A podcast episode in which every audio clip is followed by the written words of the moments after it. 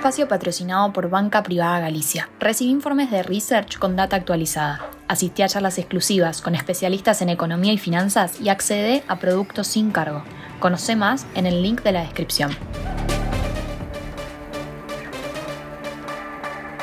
Buenos días, estrategas. Soy Francisco Aldaya, editor de BloombergLinea.com en Argentina, y hoy te voy a contar las tres noticias más importantes para que arranques tu día. Además, como todos los miércoles, un expreso financiero, hoy con Tomás Giovanetti, que es fundador y CEO de la empresa argentina de Corporate Gaming TGA. Como siempre, no te olvides de darle clic al botón para seguir a este podcast, de compartir este capítulo y de activar las notificaciones. Lo que tenés que saber. 1. Controles cambiarios cada vez más rígidos y aún así el peso argentino es una de las monedas más débiles a nivel mundial. Estamos hablando de la devaluación del dólar oficial y es que una variación porcentual de 31% en el primer semestre a contracorriente de prácticamente todas las monedas de la región implica que el peso argentino fue la cuarta moneda más devaluada del mundo en lo que transcurrió de este año. Según información de Bloomberg News, solo la libra libanesa, la naira nigeriana y la kwanza de Angola se debilitaron más frente al dólar estadounidense que el peso. ¿Qué pasará ahora después de las PASO en Argentina? 2. Una nueva encuesta realizada dos días después de que Massa confirmara su candidatura arroja una ventaja de 4,5 puntos porcentuales para Juntos por el Cambio sobre Unión por la Patria. Estamos hablando de un estudio de la consultora Inteligencia Analítica de 5.285 casos que publicó ayer Clarín y que da a Patricia Bullrich como la candidata más votada, seguida por Massa, luego por Milley y en cuarto lugar Horacio Rodríguez Larreta. Miriam Bregman y Schiaretti juntos suman 4,7%, mientras que los indecisos son 5,2% y los votos en blanco 3. 3. ¿Qué pasará con el dólar, el cepo y la inflación después de las PASO? Esa es la pregunta que se hizo Portfolio Personal Inversiones y que resumió en una nota hoy Tomás Carrió en bloomberglinea.com. En el caso de un triunfo contundente de Juntos por el Cambio, por lo pronto, PPI ve la posibilidad de una fuerte baja para el contado con liqui hasta entre los 300 y 400 pesos y así una brecha cómodamente por abajo del 100%. ¿Qué pasaría en el caso de un triunfo aplastante del oficialismo? Bueno, el broker no descarta la posibilidad de un contado con liqui por arriba de los 600 pesos. No te pierdas la nota completa en el portal. Antes de pasar al expreso financiero, veamos rápidamente cómo van a abrir los mercados este miércoles. El S&P Merval subió 0,5% ayer. Fue una jornada más verde que roja para las acciones argentinas en Wall Street, con subas hasta 3,6% para Corporación America Airports y bajas hasta 2,9% para Bioceres. El dólar blue cerró en 498 pesos, el MEP en 484 y el contado con liqui cerca de los 511 pesos. Expreso financiero.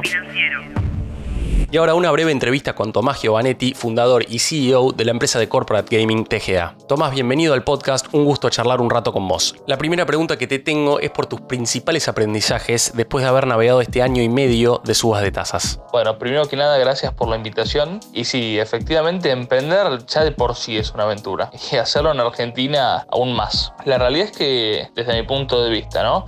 Lo que venimos viendo en los últimos meses y lo que creo yo que lamentablemente eh, todavía nos queda por ver es producto de un montón de acontecimientos que bueno, fueron sucediendo en los últimos años. Entre ellos, y creo yo uno de los más notables, la gran ola de inversiones que existió en el último par de años que vivimos, en el periodo del 21 hasta el 22 finales, y que bueno, Conejo trajo un montón de evaluaciones altísimas, muchísimas, creo yo, injustificadas, y muchos desajustes de mercado, ¿no? Y sin ser la excepción, el mundo mostró que, bueno, ya como sucedió en muchas ocasiones, eh, para corregir ese mercado y corregir esos desajustes hay que hacer un gran esfuerzo.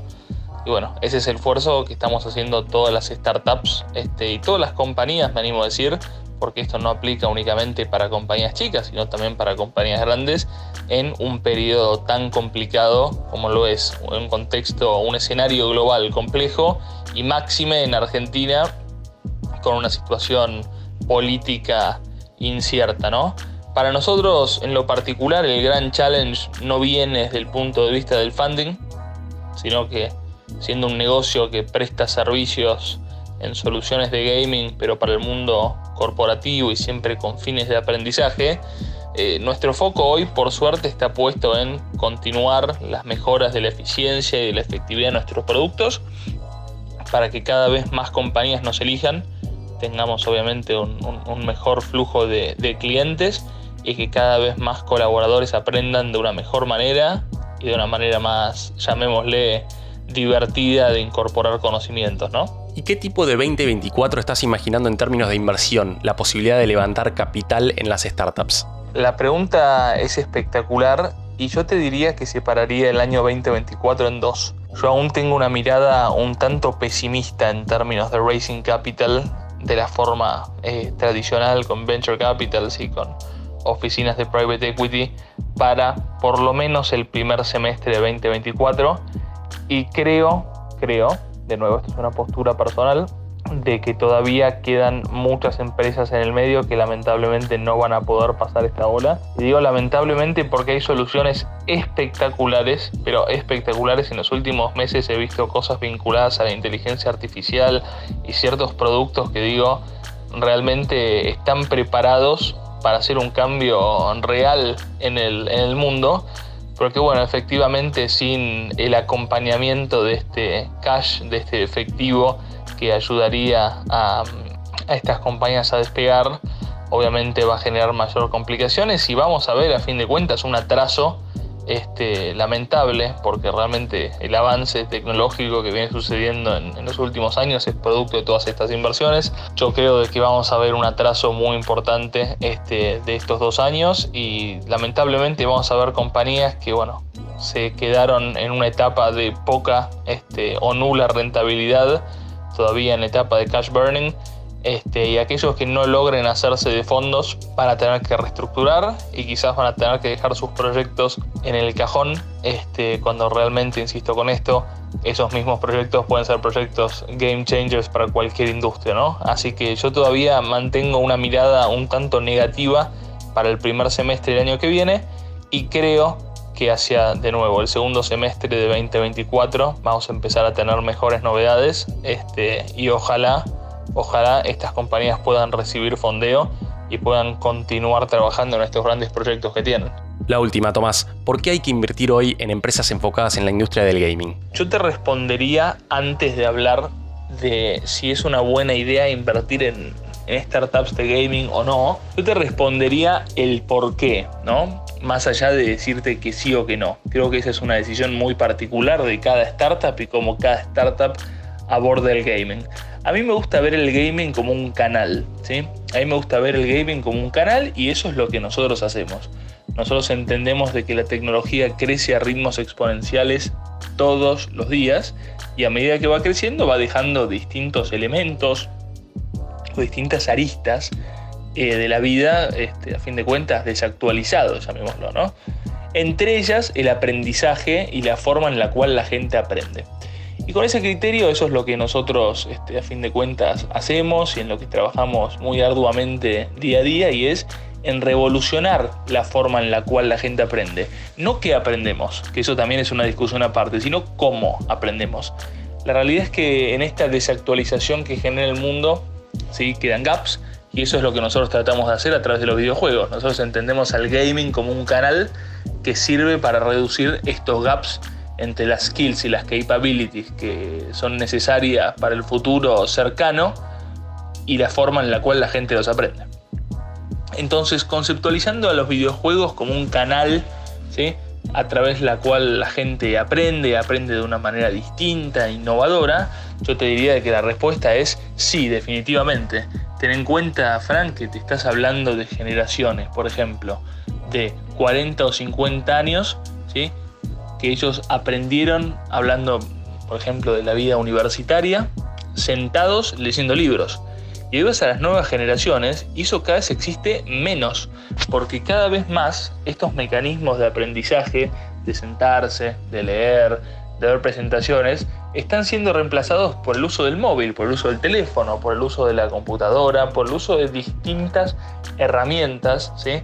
Tecnológicas que permiten una mayor velocidad de comprensión y a fin de cuentas estas nuevas generaciones, por una cuestión digamos, de, brecha generacional entre, entre otros temas, lo que necesitan es una mayor velocidad a la hora de recibir contenidos y que los contenidos quizás sean más cortos, pero en una mayor frecuencia.